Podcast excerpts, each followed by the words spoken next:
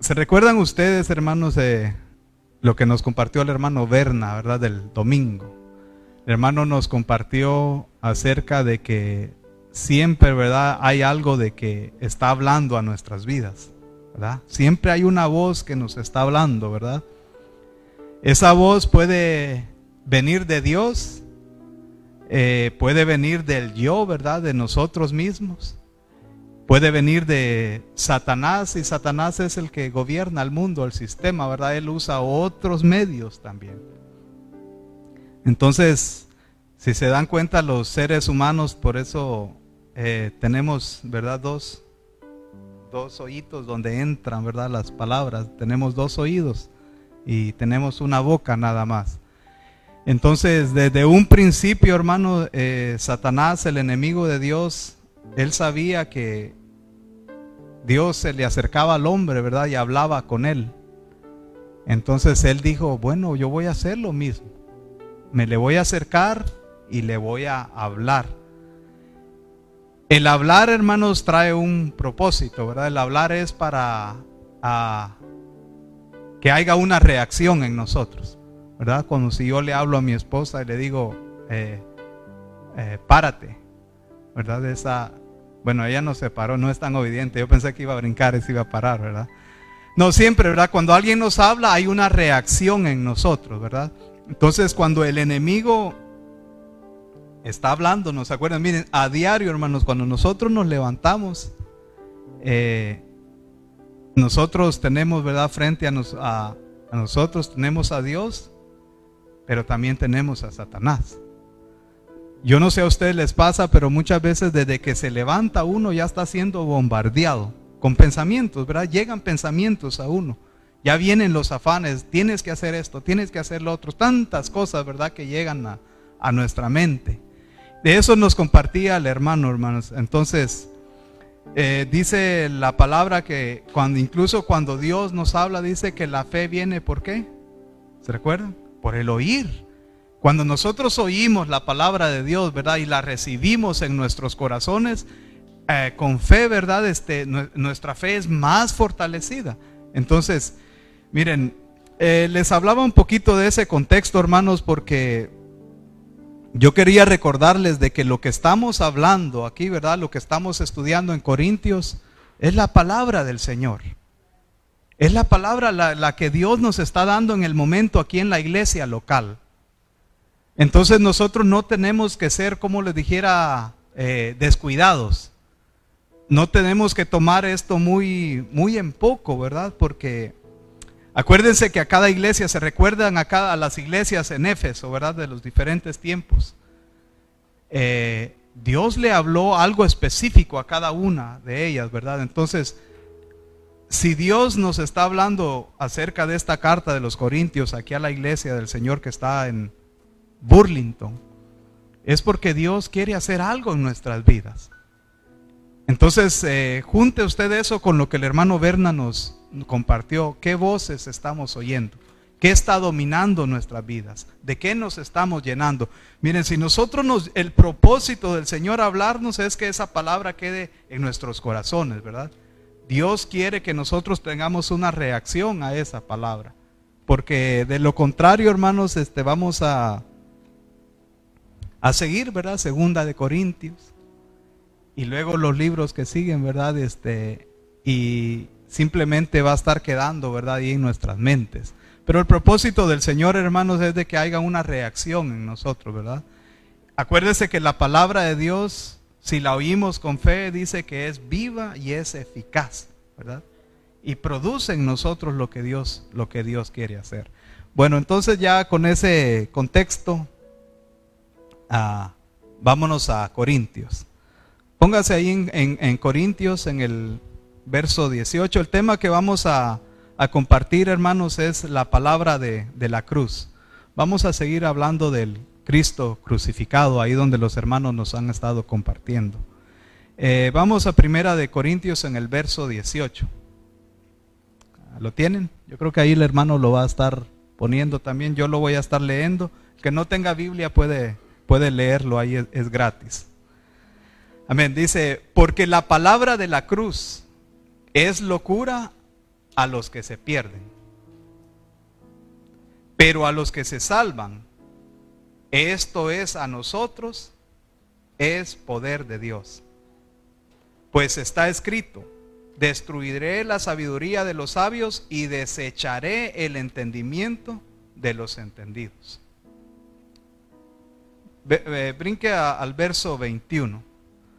Pues ya que en la sabiduría de Dios el mundo no conoció a Dios mediante la sabiduría, agradó a Dios salvar a los creyentes por la locura de la predicación. Amén. Miren, Corintios, eh, los hermanos nos han estado diciendo, hemos estudiado aquí de que había algo que estaba pasando, ¿verdad? ¿Se recuerdan cuál era el problema principal? Les voy a estar haciendo preguntas porque yo sé que es miércoles, ¿verdad? Y el cuerpo lo sabe, dicen por ahí, ¿verdad? No, el cuerpo lo siente, ¿verdad? El cuerpo lo siente. Y cuando le hacen preguntas a uno, ¿verdad? Este se mantiene un poquito más, más activo uno. Y es más, como ha dicho el hermano Berna, esto es como una charla, ¿verdad?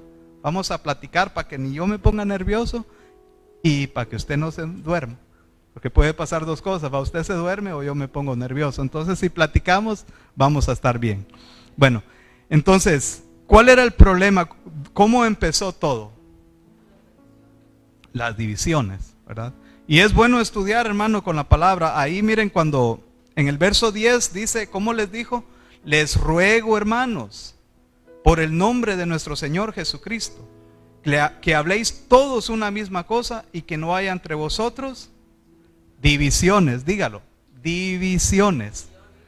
Entonces, ¿cuál era el problema que había? ¿Cómo empezó todo, verdad? Con las divisiones. Mire, yo, estaba estudiando un poquito de cómo, eh, según eh, parece de que Pablo muchos años atrás pasó predicando, ¿verdad? Este, estaba ubicado ahí por Grecia, esta, esta iglesia que está en Corinto. Entonces Pablo pasó predicando ahí Muchos se convirtieron al Señor y se estableció una iglesia.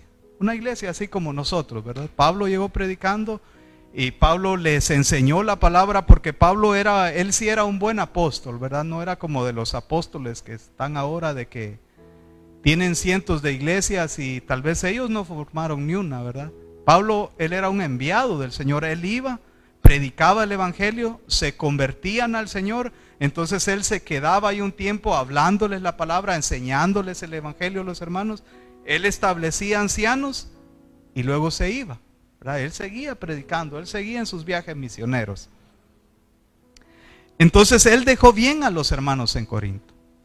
Él les presentó bien la palabra del Señor, porque miren, e, él, él, él les dice más adelante que cuando él fue, ¿verdad? Dice, cuando él fue y les presentó a Cristo, él no lo hizo con sabiduría humana. O sea que cuando él llegó a predicar ahí, los hermanos en la iglesia en Corinto, ellos experimentaron el poder de Dios. Ellos conocieron al Cristo crucificado. Y ellos conocieron que la única forma en que ellos podían agradar a Dios es experimentando a ese Cristo precioso. Pero, ¿verdad? Pablo se fue. Entonces al tiempo a Pablo, entonces ahí en el verso donde ya lo hemos leído, dice que a Pablo le informaron, ¿verdad? Eh, por la familia esta de, de, Chloe. Le mandaron a hacer saber, ¿verdad? El hermano Jesús nos estuvo dando un poco acerca de eso, de que a Pablo le hicieron saber, ¿verdad? Los asuntos que estaban pasando y acuérdese de que cuando usted tiene una buena intención en el corazón, ¿verdad? Cuando usted ama a la iglesia, y usted mira algo que no está bien, ¿verdad? Lo correcto, si uno ama a los hermanos, pero sobre todo uno hay que saber cuál es la intención, ¿verdad? Esta familia cuando le hicieron saber a Pablo es porque sabían que Pablo era un buen siervo del Señor.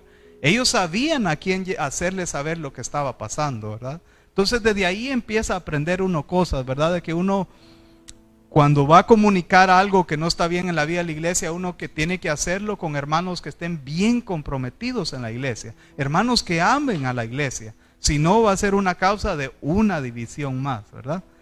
Bueno, entonces a Pablo le hicieron saber, ¿verdad? Lo que estaba pasando. Lo que estaba pasando era de que se habían hecho grupos. Unos decían que era de Apolos, otros que de Pablo, de Cefas, o sea, de Pedro, y otros de Cristo. Y eso les había ocasionado a ellos, hermanos, de que ya no estuvieran viviendo la vida práctica de la iglesia. Y no se quedó solo ahí el asunto, ¿verdad? Porque si miramos más adelante, hermanos, las divisiones solo fue el inicio. Más adelante ya se empezaron a ver adulterios, fornicaciones, empezaron a haber litigios, habían pleitos entre ellos. Yo no sé si se prestaban dinero y no les pagaban, porque Pablo le dice, ¿no hay entre ustedes algún sabio que arregle ese problema que traen? Porque según parece estaban yendo hasta los jueces ya. Un hermano estaba trayendo ya a otro a demandarlo. Pero imagínense cómo, cómo fue escalando todo, ¿verdad?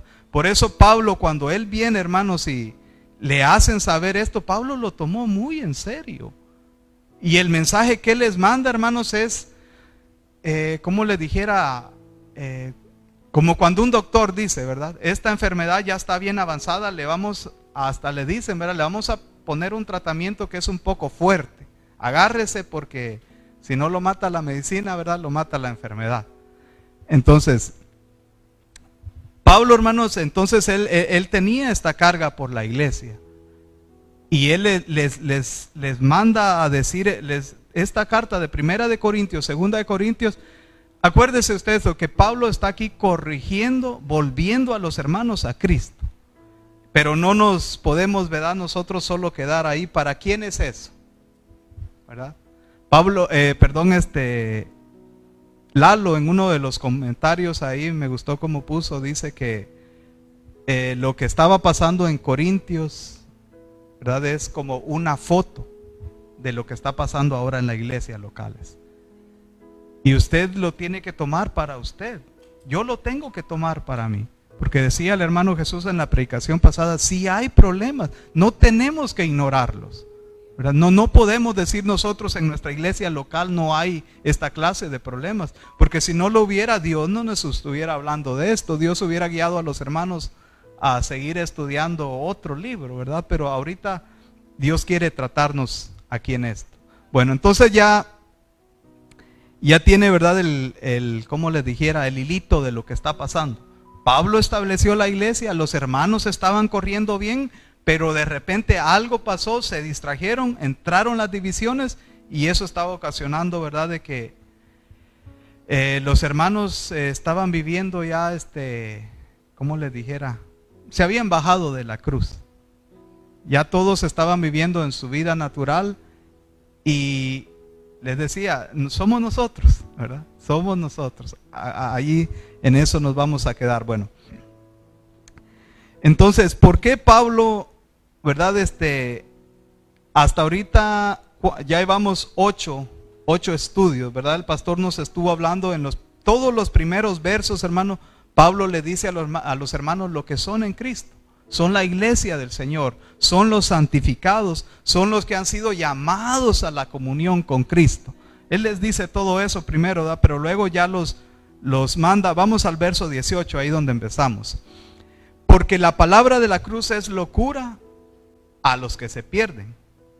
Pero a los que se salvan, esto es a nosotros, es poder de Dios. Mire, yo, yo quiero llevarlo a usted ahorita. ¿Usted se recuerda eh, qué pasó en usted cuando le predicaron el Evangelio?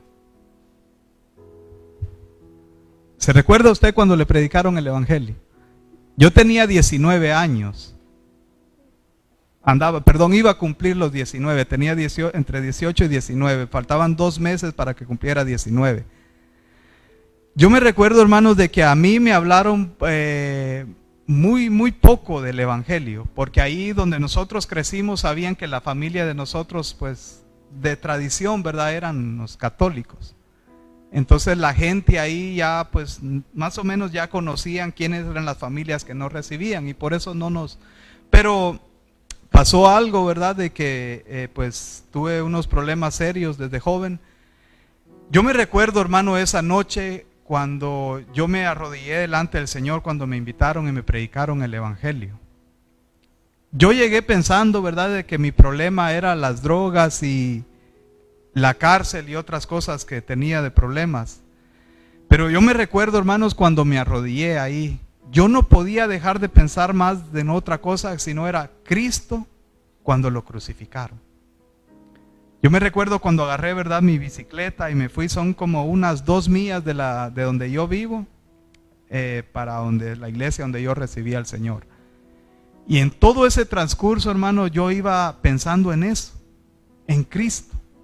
Yo me recuerdo de que desde niño, ¿verdad? La iglesia católica nos hablaban de que Cristo murió en la cruz. Pero uno como que tenía un velo, no lo podía ver sinceramente, no tenía una realidad de lo que pasó en la cruz.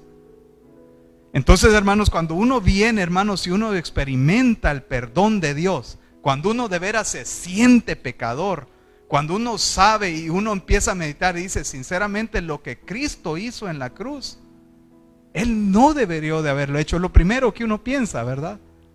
Pero cuando uno, hermanos, entonces al mismo tiempo uno se siente perdonado. Al mismo tiempo uno se siente en paz con Dios. Entonces ahí es donde uno empieza a decir, hermano, es que la verdad, la palabra de la cruz, lo que pasó allá en esa cruz, hermanos, tiene poder, tiene un efecto sobre nuestras vidas. Yo platicaba con mi hijo hoy en la tarde y le decía, mira hijo, le digo, yo lo miro de esta forma, le digo yo. Lo que pasó allá en la cruz hace más de dos mil años, como que es algo de que Dios no lo metió en el tiempo. Yo lo miro así de esa forma. Porque aunque pasó hace dos mil años, hermanos, si una persona viene aquí ahorita y se arrepiente, ¿verdad? y recibe al Señor y tiene una experiencia con ese Cristo, en ese momento Él está viviendo lo que pasó allá en la cruz, ¿verdad? Le llega la revelación porque mire, si yo le pregunto a alguien de ustedes, si tiene dudas acerca de que Cristo haya muerto en la cruz, yo estoy seguro que nadie aquí, aunque no lo vio, pero si le preguntan, lo cree. Todos lo creemos como algo real que pasó. Porque es algo que lo experimentamos. Experimentamos a ese Cristo en la cruz. Pero miren, ¿por qué Pablo los lleva a los hermanos a la cruz? Miren, la, la muerte en la cruz, cuando uno empieza a estudiar, hermano, qué significaba morir en una cruz, era una de las muertes más vergonzosas. Por eso, miren, vamos a ver unos versos. Ahí vamos a, a Marcos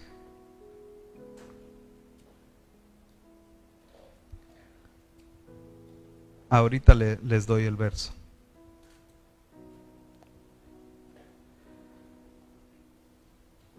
Marcos, vamos a leer ahí del, del Marcos 15, del 29 al 30. Ahí vamos a leer dos versos para poder transmitirles lo que les quiero decir.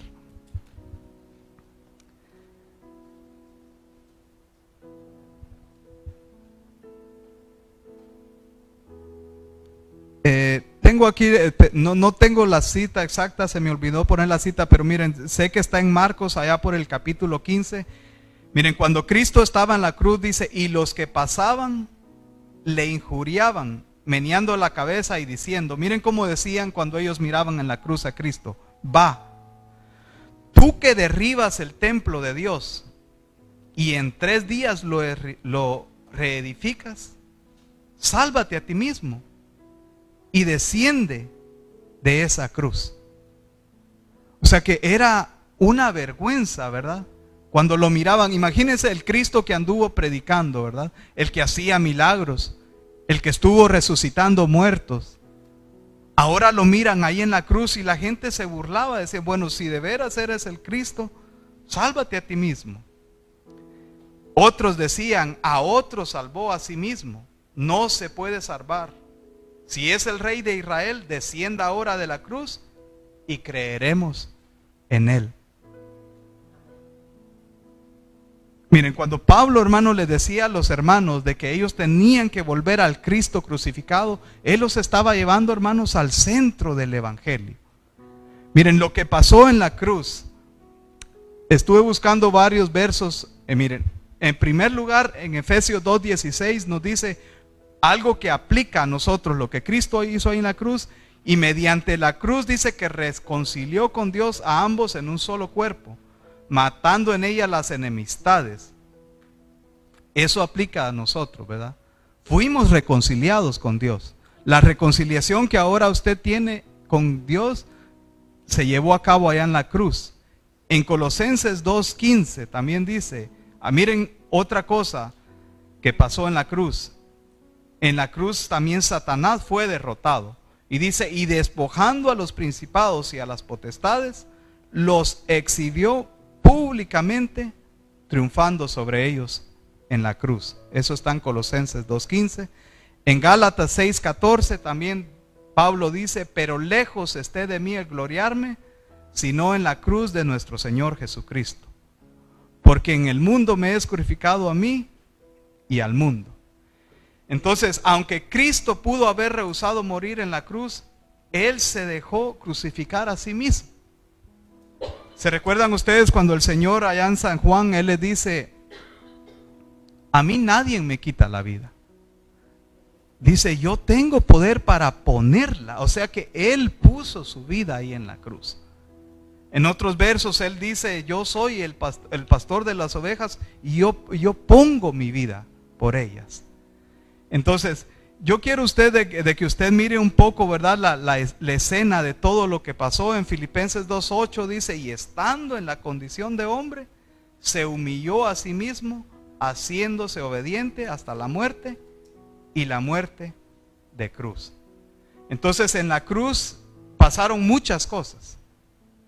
En la cruz nosotros fuimos reconciliados. En la cruz Satanás fue derrotado. En la, eh, miren, y no solamente Satanás, el mundo. La palabra de Dios dice, hermanos, ahí donde leí en Gálatas 6:14, Pablo dice, pero lejos de este de mí gloriarme, no dice que en la cruz de nuestro Señor Jesucristo. Porque en el mundo me es crucificado a mí y yo al mundo. ¿A quién más derrotó Cristo ahí? Al mundo. Y no solamente al mundo, sino dice que nosotros también se nos dio muerte ahí. Si usted va a Romanos, hermano, en Romanos en, en el capítulo 6, todo ahí, hermanos, habla, ¿verdad? De cómo nosotros cuando Cristo murió, nosotros juntamente morimos con Él.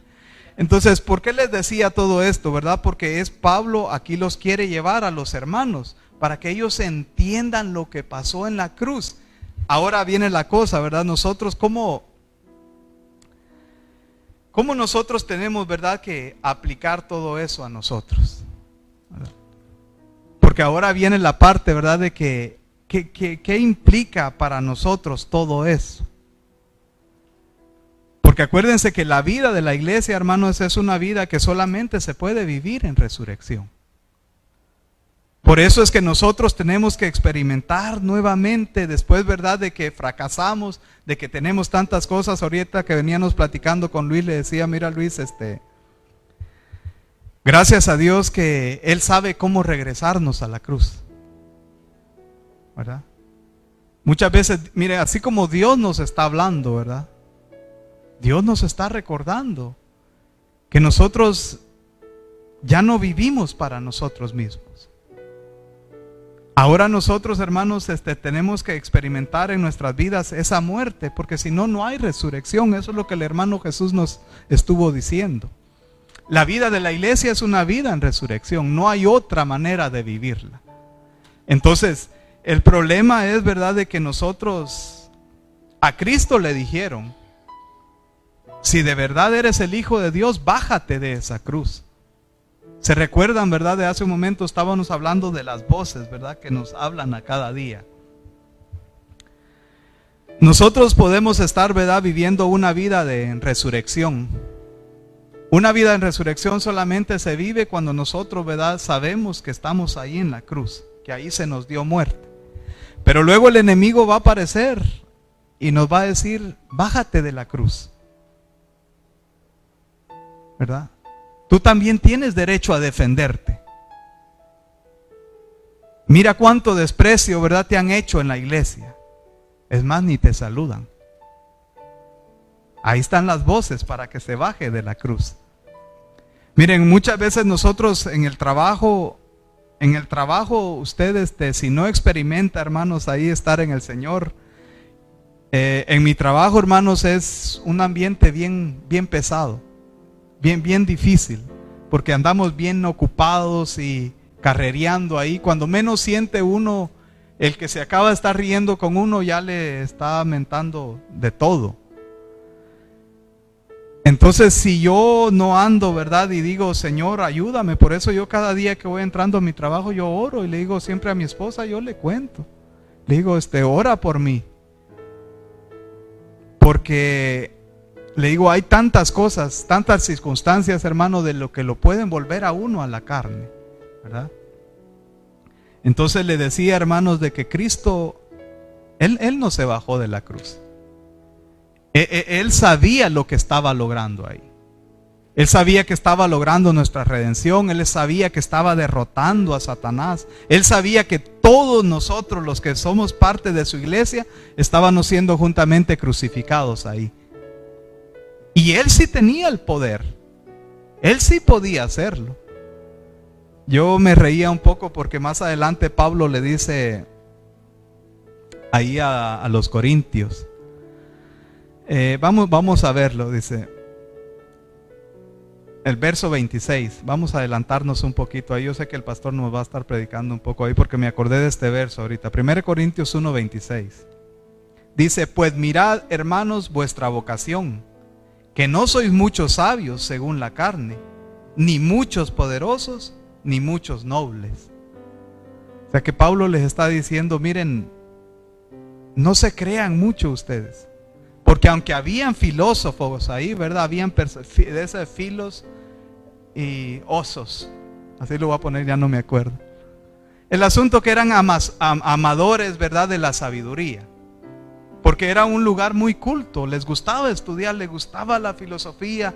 Eh, saber cómo se forman las cosas, saber cómo expresar, entender las palabras y todo eso. Pero Pablo le decía, muchos de ustedes ni saben nada les conviene que se vuelvan a la cruz de Cristo.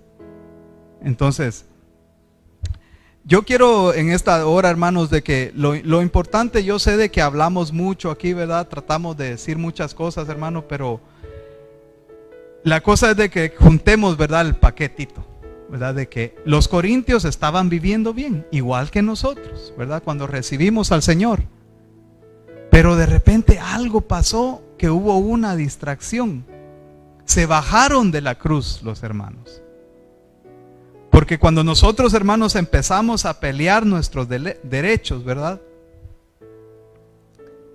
Eh, ¿Será que estamos en la cruz? No, estamos, ¿verdad? Estamos en la carne. Entonces, cuando alguien aquí en la iglesia, hermanos, empieza a pelear sus derechos, eh, como le dijera, ¿verdad? Claro que hay asuntos, ¿verdad? Que muchas veces los hermanos, el pastor, los tienen que arreglar. Pero eso no tiene que impedir, hermanos, de que se viva una vida, ¿verdad? Este, normal en la vida de la iglesia. O sea que yo no puedo decir, este, los hermanos no me visitan, los hermanos no me saludan, entonces mejor ya no voy a la reunión. Imagínense. ¿Quién es el que va a perder ahí? yo, ¿verdad? Yo pierdo el poder disfrutar todas tantas bendiciones que Dios nos tiene aquí en la vida de la iglesia. Entonces, hermanos, eh, vamos a, leer otro, miren, volvamos ahí a Gálatas 6:14, donde dice Pablo, pero lejos esté de mí el gloriarme, sino en la cruz de nuestro Señor Jesucristo. Porque en el mundo me es crucificado a mí y yo al mundo.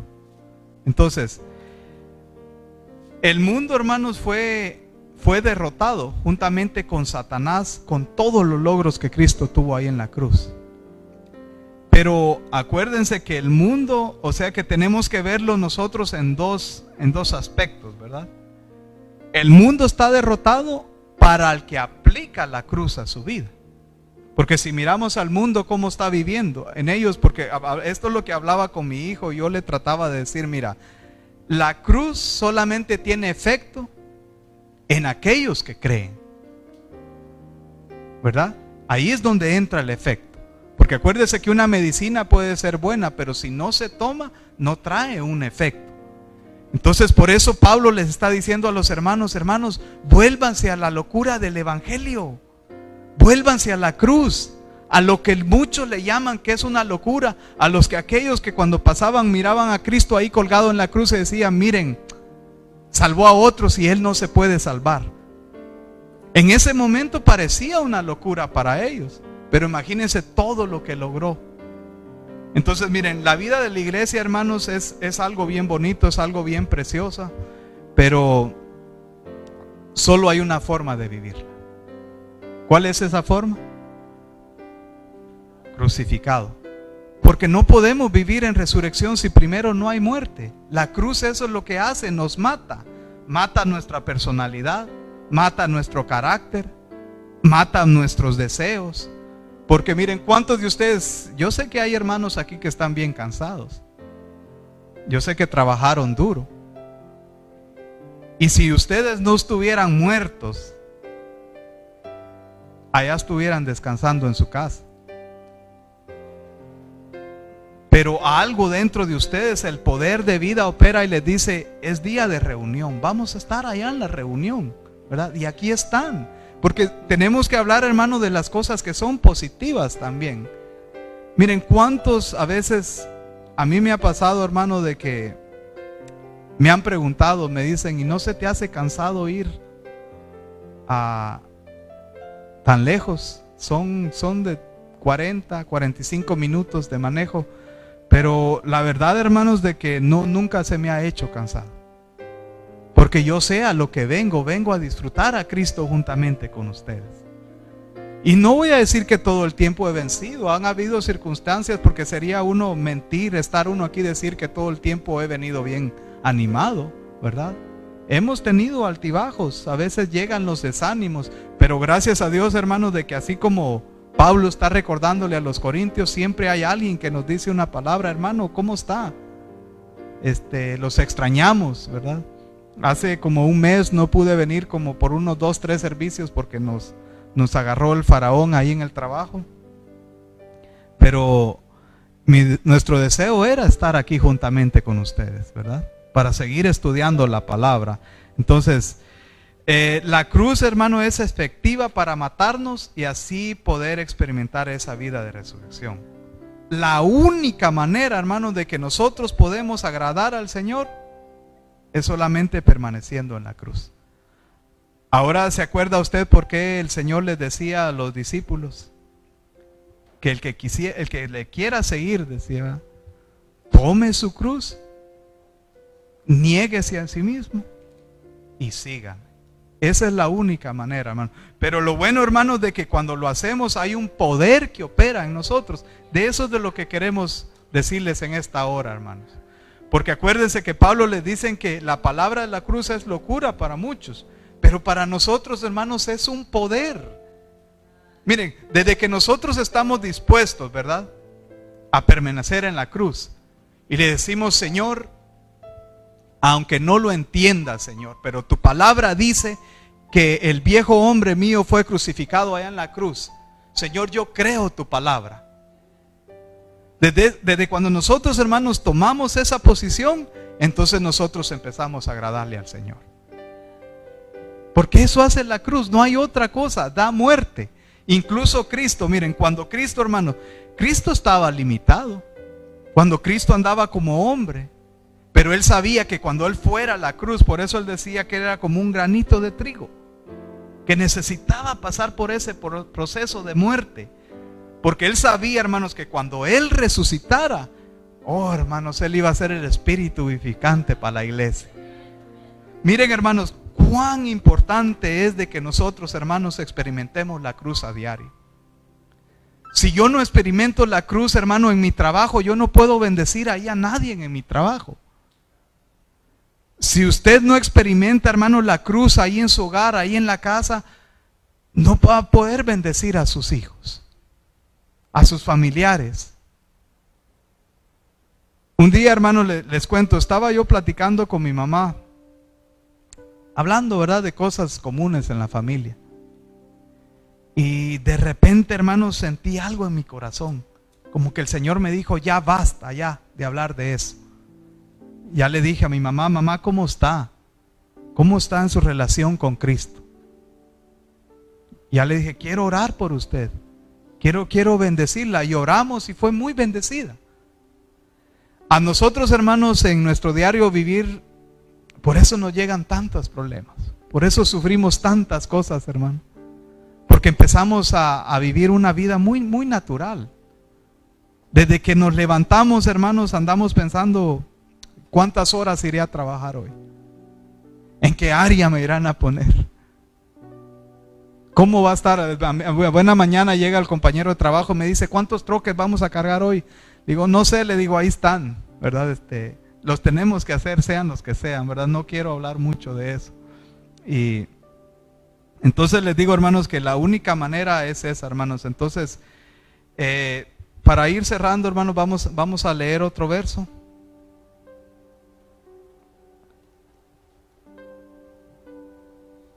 Vamos a ir a Gálatas. Me espera un momentito, ahorita lo, lo busco aquí. Gálatas está este atrasito de Apocalipsis, ¿verdad? Es que se me perdió aquí de, de mis notas este, no me acuerdo bien el, Ok. Esta, la, tablet eh, agarra aquí por ratitos el internet y luego se me desconecta y me cambia los libros de la Biblia. Ok.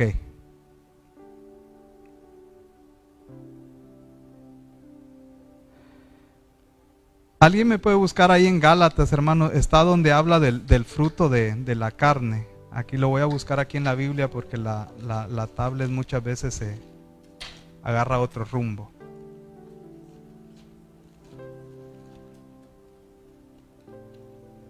Sí, 5.16.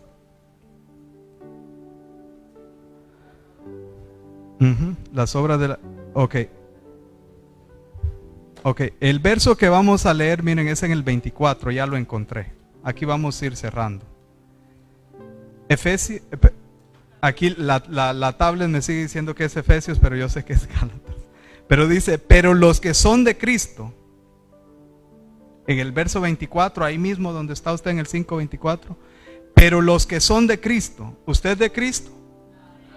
Dice, pero los que son de Cristo han crucificado la carne con sus pasiones y deseos. Eso es lo que dice la palabra del Señor. Nosotros no lo podemos hacer, nosotros no podemos crucificar la carne con sus deseos. Pero nosotros sí podemos creer lo que el Señor nos dice, ¿verdad? Dice, dile Señor, tu palabra lo dice, ¿verdad? Tú lo lograste ya allá en la cruz. Y miren, ¿y cuál? Ahí está la lista, atrás. ¿Cuáles son los deseos de la carne?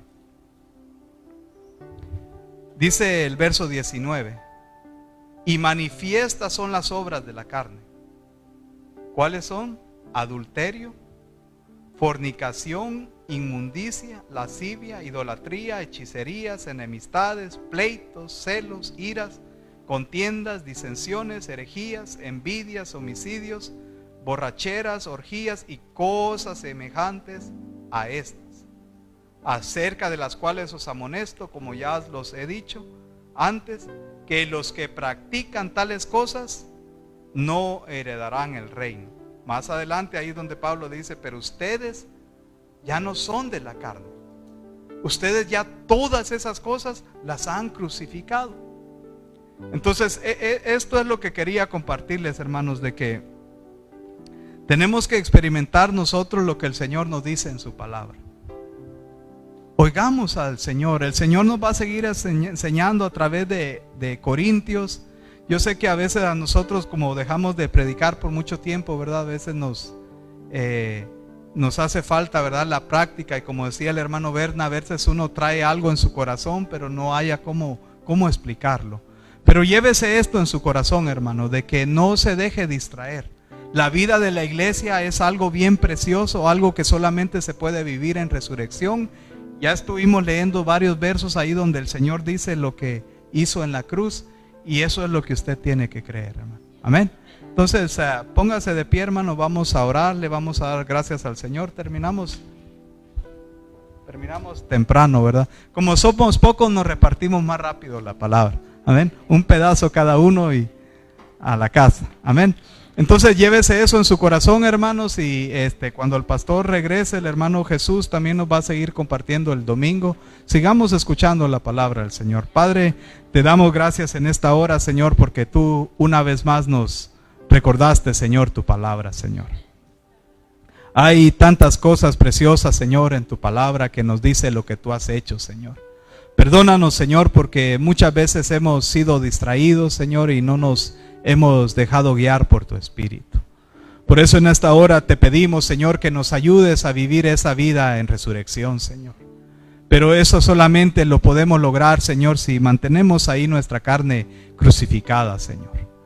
Palabra dice, Señor, que tenemos que negarnos a sí mismos a cada día, Señor, y muchas veces nosotros no lo hacemos. Por eso te pedimos, Señor, que nos perdones. En esta hora, Señor, yo te doy gracias por cada uno de mis hermanos que estuvo aquí presente, Señor. Oramos para que tú los lleves con bien a sus hogares, Señor, y que puedan descansar, Señor, para que el día de mañana, Señor, puedan seguir glorificando tu nombre. Gracias, Padre, en el nombre de Jesús. Amén. Amén, hermanos. Dios les bendiga.